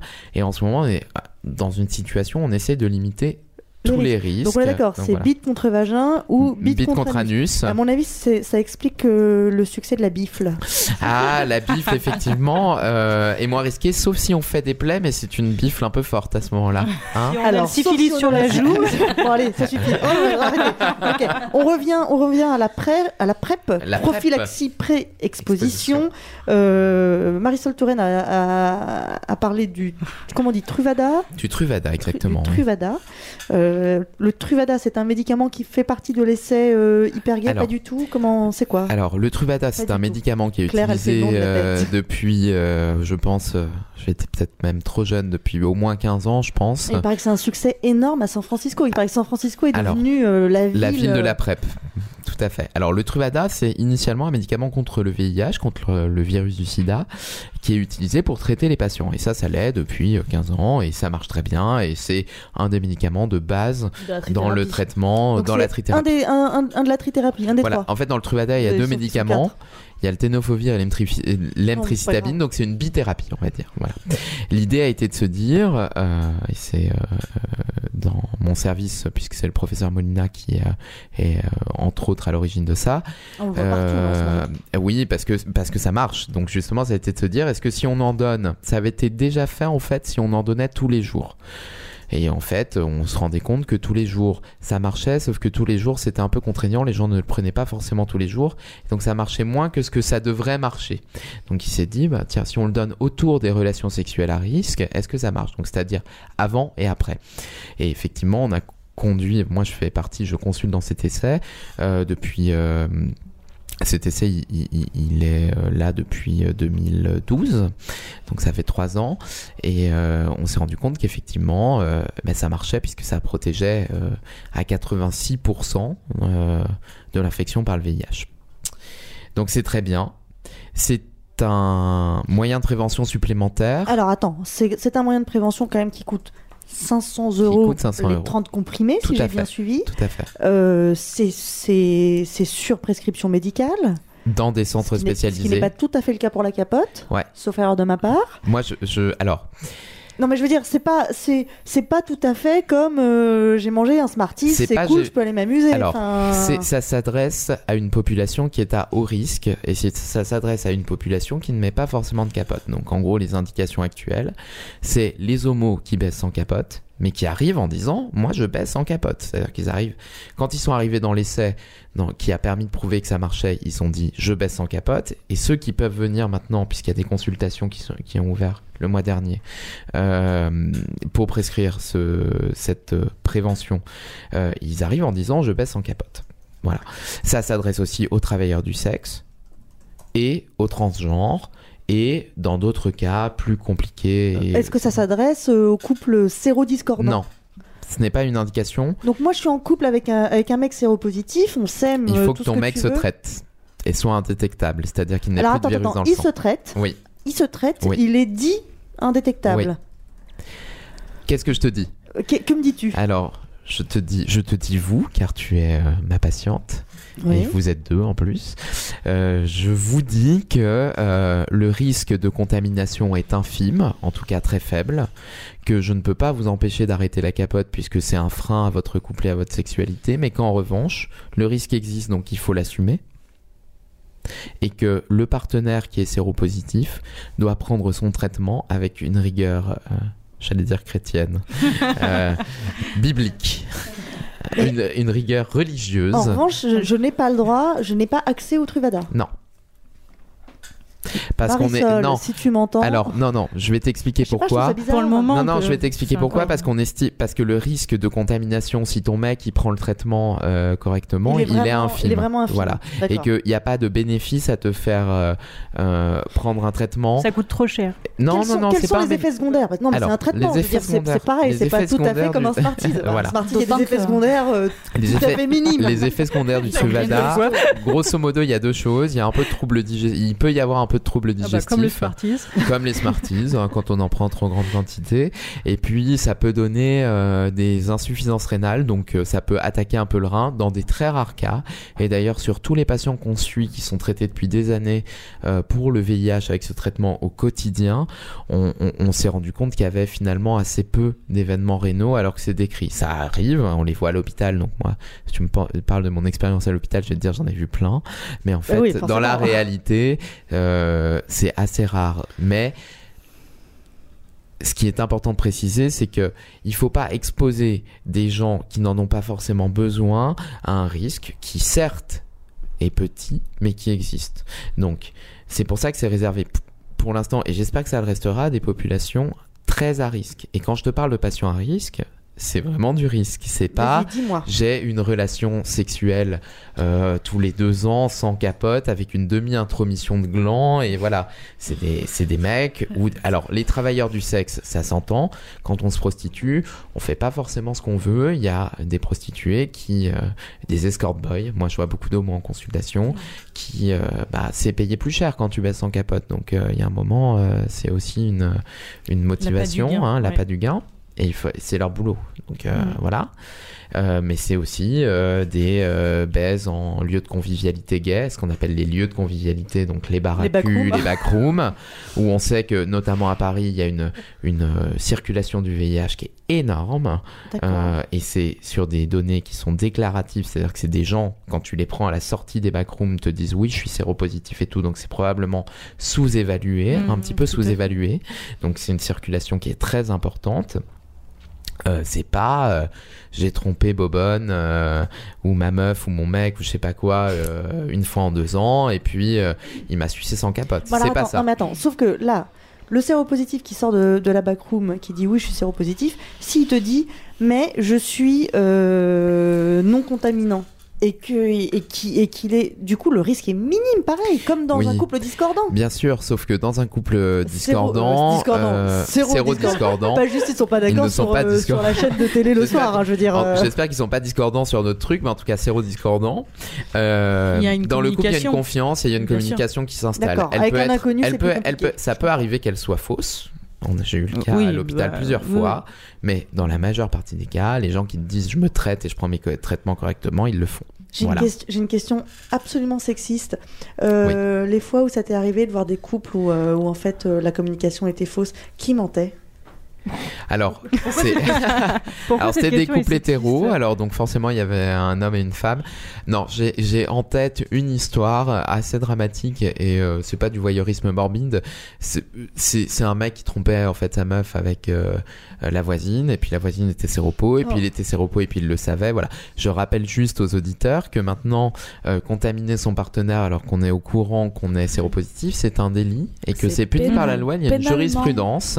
Donc il, il faut juste faire gaffe à ça. C'est pas la raison pour laquelle il faut faire gaffe à ça, mais en l'occurrence, il y a des gens qui aiment contaminer d'autres gens Oui. ou qui les contaminent parce qu'ils veulent pas leur dire qu'ils sont séropos, c'est peut être puni par la loi et je trouve que c'est très bien parce que c'est quand même une mise en danger et, et- Oui, et tout à de la vie d'autrui, d'autant plus que une fois qu'ils sont contaminés, évidemment, ils le disent pas dix ans après, donc les gens arrivent dans des états pas possibles à Non, mais l'hôpital. il y a- il y, a une espèce d'image d'épinal, de croyance populaire qui, comme ça, qui, cir- qui circule de, de génération en génération, de siècle en siècle, et qui dit que les hommes sont lâches. Admettons, je ne sais pas. Mais en la matière, je rappelle, mais en hein. la matière, sans déconner, s'il y, a- s'il y a un endroit où ça, franchement, c'est- plus que de la lâcheté, non, là vraiment non, quoi. Alors, est-ce que je peux juste citer un chiffre S'il te plaît. Euh, 43. que j'ai lu tout à l'heure. C'est quoi, ça Je l'ai lu. hein. J'ai un peu, je dois dire que j'ai potassé très rapidement cet après-midi parce que je suis très mauvais en chiffres et bien sûr je ne vais pas le retrouver. C'était sur le taux de contamination. Je crois qu'il y a un tout petit peu plus d'hommes que fa- de femmes en 2014 Ah, par le VIH, mais c'est pas énorme. hein. Je crois que ça doit être 56% versus euh, euh, 44%. Donc en fait, euh, sur la lâcheté des hommes ou la lâcheté des Ah femmes, non, je non, ne peux pas te répondre. C'était par rapport, c'était par rapport au, au- dans le couple. C'est pour ça que je te posais la question. Non, c'était extrêmement malhonnête. Mais bien sûr, j'ai bien senti que c'était euh, vicieux comme question. Mais Non, j'en sais rien sinon, en me- fait. sinon, je me doute bien. Mais je pense qu'il y a plein de meufs qui sont euh, séropositives et qui ne le savent pas et qui peuvent contaminer leur mec. Et je pense qu'il y a aussi des meufs qui sont séropositives et qui le savent et qui, pour plein de raisons, n'osent ou ne veulent pas le dire. Je rappelle juste que c'est dangereux pour l'autre et que c'est un délit. Je veux pas faire peur. Je sais pas où avec euh, la police Non, mais c'est derrière moi. important de le mais c'est dire. important de le dire quand même. C'est important ça, de le ça dire, prouve la gravité de la chose. C'est c'est vrai que c'est vrai que je, je peux parfaitement comprendre, même si je, je- je n'excuse pas, que ce soit extrêmement difficile à dire. Bien sûr. Tout à fait.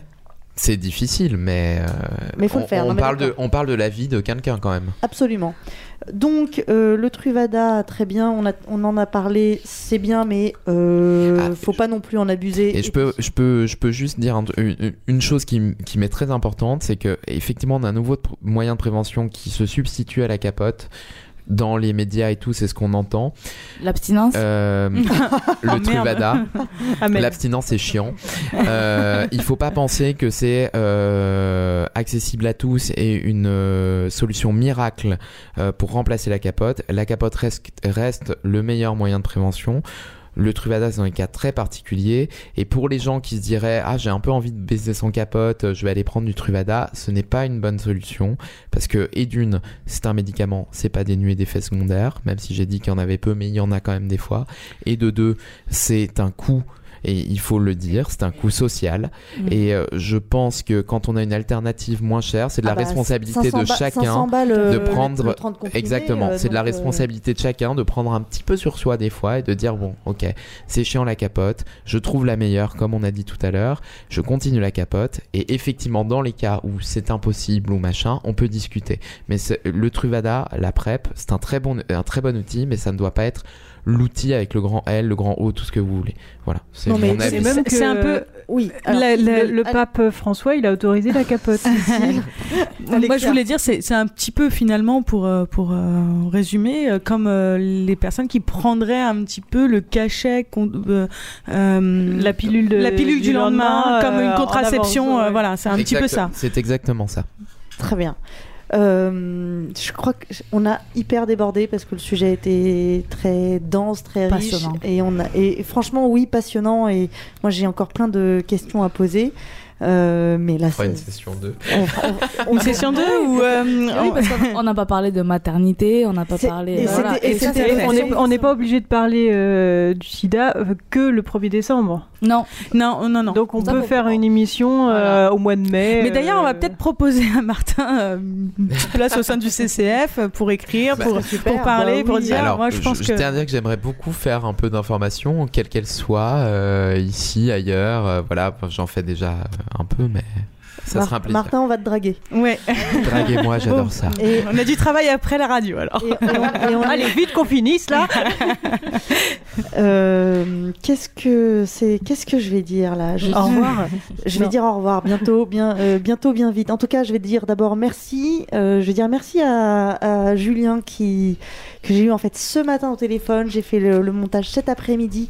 Ça m'a, euh, ça m'a vraiment touché ce témoignage parce que. Parce que c'était un peu euh, c'est toujours un peu incertain d'avoir un témoignage, mais euh, d'en avoir un sur un sujet comme ça, euh, encore plus. Euh, en plus, je, on est tous de cette génération-là. Moi, je, je voudrais vous dire que c'est un sujet dont j'ai cauchemardé personnellement pendant, pendant 10 ou 15 ans et encore aujourd'hui encore quand je fais un cauchemar.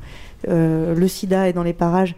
C'est- ça nous a tellement traumatisés et encore, euh, Mhm. et encore, euh, on est en vie et on va bien, euh, que, que c'est mieux de faire gaffe. Tout de même, c'était et c'est merveilleux de pouvoir vivre avec et de pouvoir s'envoyer en l'air et de pouvoir prendre son pied. C'est très bien. C'est encore mieux de, de ne pas le choper. Si vous pouvez l'éviter, si nous pouvons l'éviter, c'est pas vous d'ailleurs, si nous pouvons l'éviter, évitons-le.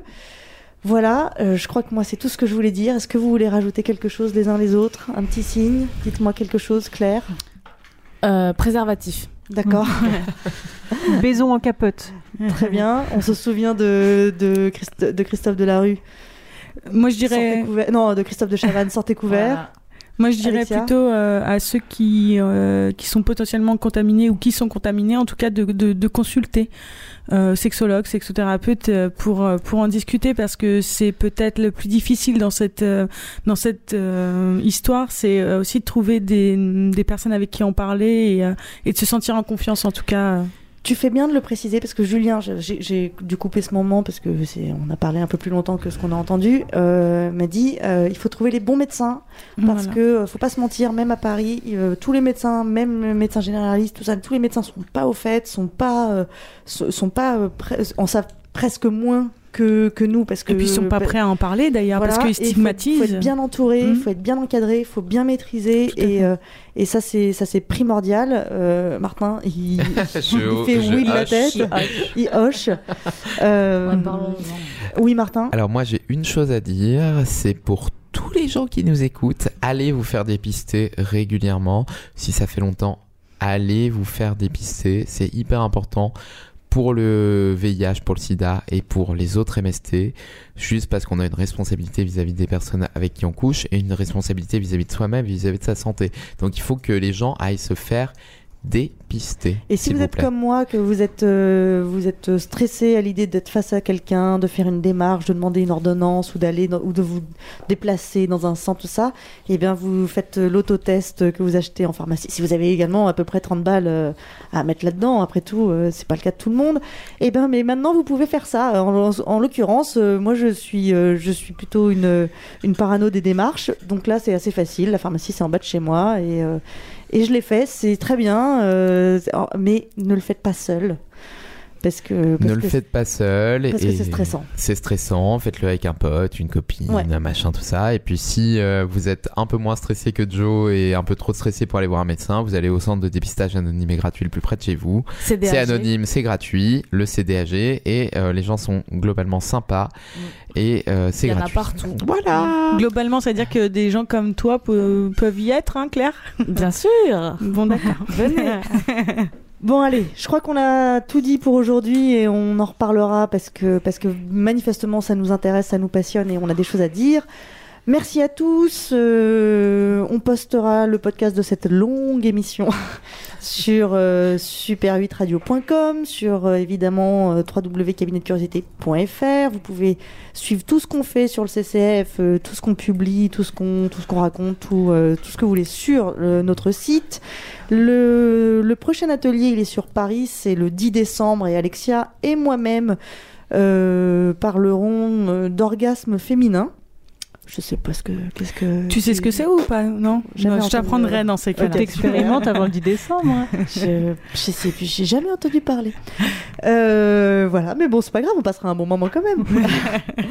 euh, Culture Q, c'était le très précis de conjugaison ordinaire le sexe, tome 6, je crois. Tome 6, tout Voilà. à fait.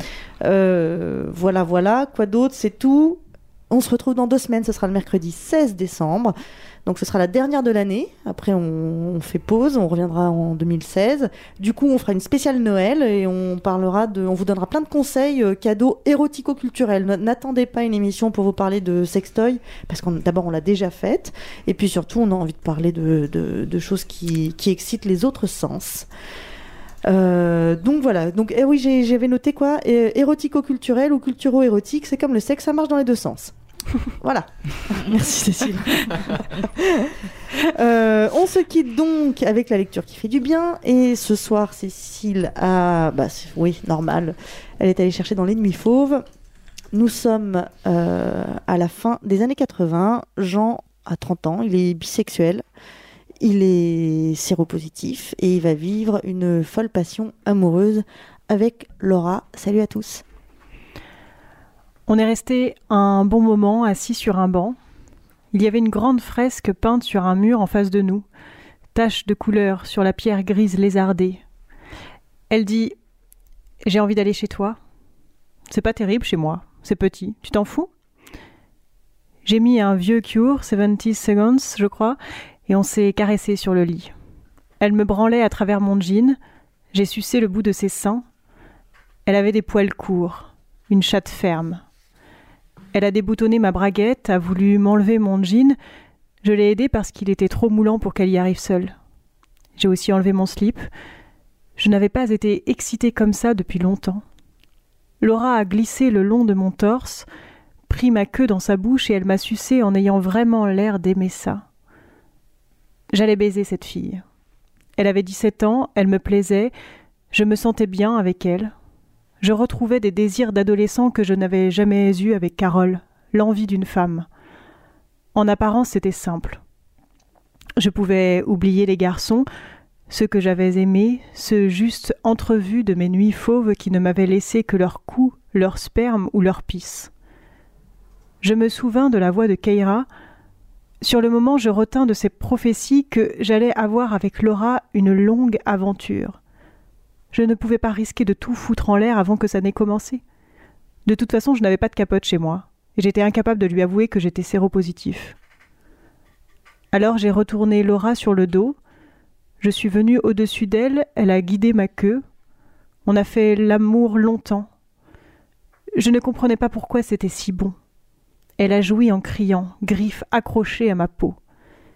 Je l'ai baisé encore, puis j'ai déchargé en gueulant d'une voix grave, en ayant l'impression de jouir comme jamais.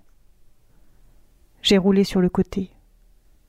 Je n'avais pas cette sensation de malaise, de quelque chose de gris et acide qui vient après l'orgasme, comme avec Carole. Je flottais, sachant que j'avais craché en elle mon sperme infecté par le virus mortel, mais pensant que ça n'était pas grave, que rien ne se passerait parce que nous étions au début de ce qu'il me fallait bien nommer une histoire d'amour. J'aimais ses seins contre mon torse, ma queue dans sa chatte. Je l'embrassais peu. Je détaillais mal son corps. C'était Samy que j'aimais caresser. C'était lui que je voulais embrasser. Mais il aimait les femmes. J'aimais Samy, j'aimais Laura, j'aimais les vices de mes nuits fauves. Suis-je né à ce point divisé Ou bien m'a-t-on coupé en morceaux peu à peu? Parce que, unifié d'un seul bloc, je serais devenu trop dangereux, incontrôlable? J'étais lâche. Je croyais venir vers Laura laver des souillures de mes nuits, mais je lui imposais un silence, la pourriture de mon sang. Je crachais mon virus en elle et je ne disais rien. Ce silence me hantait. Quand je voulais lui parler, je ne pouvais pas. Elle venait juste d'avoir dix-huit ans. Je ne voyais qu'une innocence abusée, une vie foutue. Le temps me semblait fait de deux matériaux inconciliables la fatalité et la discontinuité. Je vivais une histoire écrite par mon passé, la maladie et les prophéties de Keira.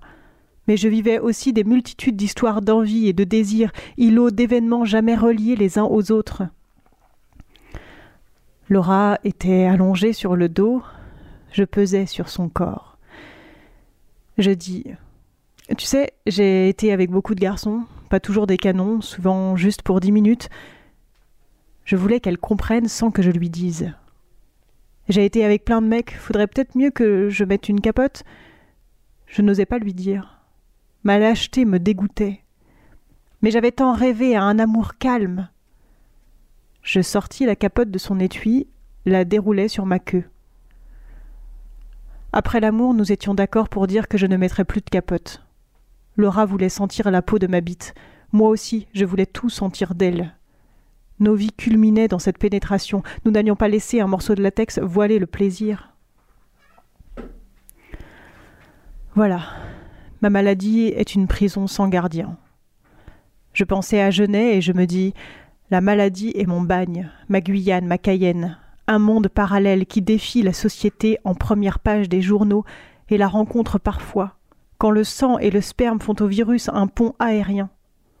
L'amour traverse sûrement les murs des cellules, et à la promenade, le moindre regard, le plus petit frôlement deviennent comme dehors, la plus fiévreuse des déclarations suivies d'un orgasme beau et clair.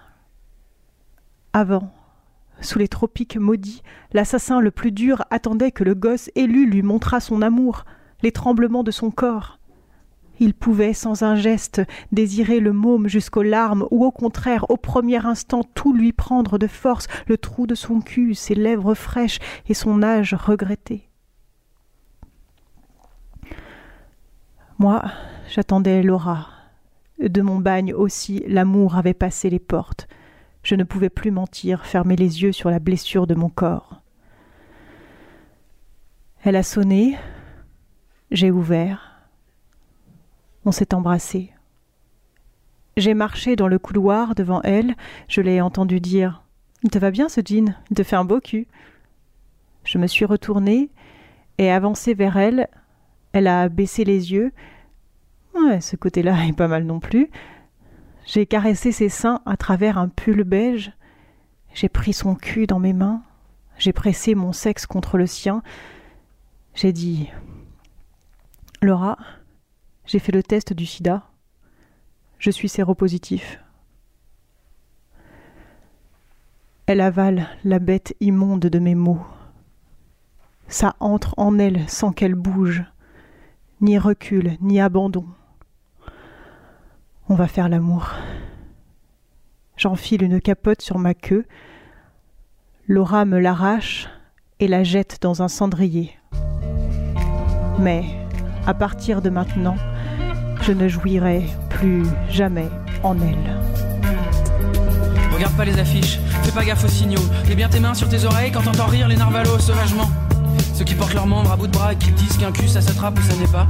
De quoi t'as peur Alors dis-leur que ton machin est contrarié. Que parfois quand une fille te parle, tu sens tes billes se rétracter. Depuis que cartonne au box-office la grande idée selon laquelle la compassion s'est dépassée. Dis-leur que tu te sens seul et que tu sais plus quoi faire pour trouver un peu de chaleur humaine. Aller au bois pour que quelqu'un accepte enfin de toucher ton zob. Tripoter la lycéenne, porter des robes. Te trémousser en talons hauts comme un gogo, puis arpenter les ruelles sombres en secouant ta clochette. C'est un peu à cause de tout ça si tous les soirs c'est la même histoire. Métro, apéro, l'exo, clope et films porno à l'ancienne, sur lesquels tu t'entraînes rageusement. Même si ça fait longtemps que ça t'amuse plus vraiment. Mais il faut pas que tu désespères, perds pas espoir. Promis juré qu'on la vivra, notre putain de belle histoire. Ce sera plus des mensonges, quelque chose de grand. Qui sauve la vie, qui trompe la mort, qui déglingue enfin le blizzard. Imagine-toi, t'es là, en train de te reprendre un verre au bar. Quand tout à coup tu croises un regard qui te perfore de part en part. Imagine-toi, t'es là, ça te tombe dessus sans crier gare. Un truc pendant, un truc dément qui redonne la foi. Un truc comme ça. Bonsoir. Bonsoir. Quelle chance de se croiser ici. Bonsoir. Bonsoir. Bonsoir. Bonsoir. Je voudrais partager tes nuits. Tu connaîtras les nuits fauves, je te le promets. Elle sera tigre en embuscade quand tu viens de glisser sous ses draps, tandis que toi tu feras scintiller tes canines lorsqu'elle enlève le bas. Elle t'offrira des foulements dans sa voix lorsqu'elle reprend son souffle, qui s'échappe dans la cour pour aller faire gauler la lune. Des coups de bélier invoqués comme un miracle, qui veulent dire si tu t'arrêtes, je meurs. Toutes ces choses qui te la feront raidir, rien qu'à te souvenir pour le million d'années à venir. Malheureusement, tout ce qu'on t'offre pour l'instant, c'est des chattes épilées et des seins en plastique en vidéo. C'est terrifiant. Tout le monde veut la même chose, même les tableaux rêvent du prince charmant. Et pourtant, on passe notre temps à se mettre des coups de cutter dans les paumes. À trop mentir, à force de dire Par pitié, range la guimauve, écarte les jambes, je t'en supplie, me parle pas. Laisse-moi seulement kiffer mon va-et-vient de tolard et m'endormir direct moins de 3 minutes plus tard. À force de faire tout ça, on croyait quoi? On se meurtrit, on fait l'amour, comment s'essuie Quel gaspillage Mais il faut pas que tu désespères, perds pas espoir. Promis juré qu'on la vivra, notre putain de belle histoire. Ce sera plus des mensonges, quelque chose de grand. Qui sauve la vie, qui trompe la mort, qui déglingue enfin le blizzard. Imagine-toi, t'es là, en train de te reprendre un verre au bar. Quand tout à coup tu croises un regard qui te perd fort de part en part. Imagine-toi, t'es là, ça tombe dessus sans crier gare. Un truc pendant, un truc dément qui redonne la foi. Offre-moi dès ce soir ta peau brunée, tes lèvres mauves, tes seins terrains, tes cheveux noirs, et qu'on se noie dans les nuits fauves. En échange de tout ça, je t'offre ce dont je dispose, mon corps, mon âme, prends tout tout de suite, et qu'on se noie dans les nuits fauves. Allez.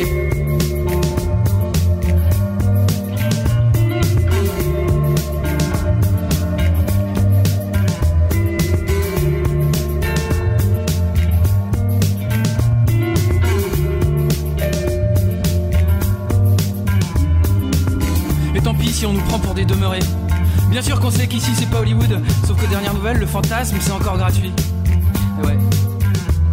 C'est pour ça qu'on se réfugie dans nos pensées, qu'on ferme les yeux très fort jusqu'à voir des couleurs en attendant que ça passe.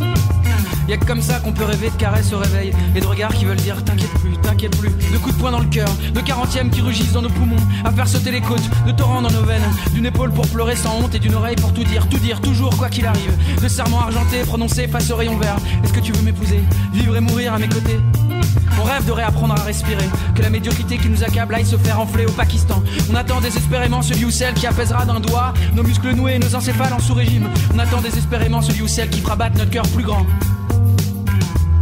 C'est pour ça qu'il faut pas que tu désespères, perds pas espoir. Promis juré qu'on la vivra notre putain de belle histoire. Ce sera plus des mensonges, quelque chose de grand. Qui sauve la vie, qui trompe la mort, qui déglingue enfin le blizzard. Imagine-toi, t'es là, en train de te reprendre un verre au bar. Quand tout à coup tu croises un regard qui perd fort de part en part. Imagine-toi, t'es là, ça tombe dessus sans crier gare. Un truc pendant, un truc dément qui redonne la foi, un truc comme ça. Je voudrais qu'on remonte à l'escalier en courant catapulte tous nos vêtements. Bonsoir, que tu me fasses l'amour jusqu'à l'aube pendant 2000 ans. Que le soir, au soleil couchant, on se fasse des serres. Je voudrais partager tes nuits. J'ai tant besoin qu'on se dans la nuit. Je voudrais tant besoin qu'on se. J'ai tant besoin qu'on se la nuit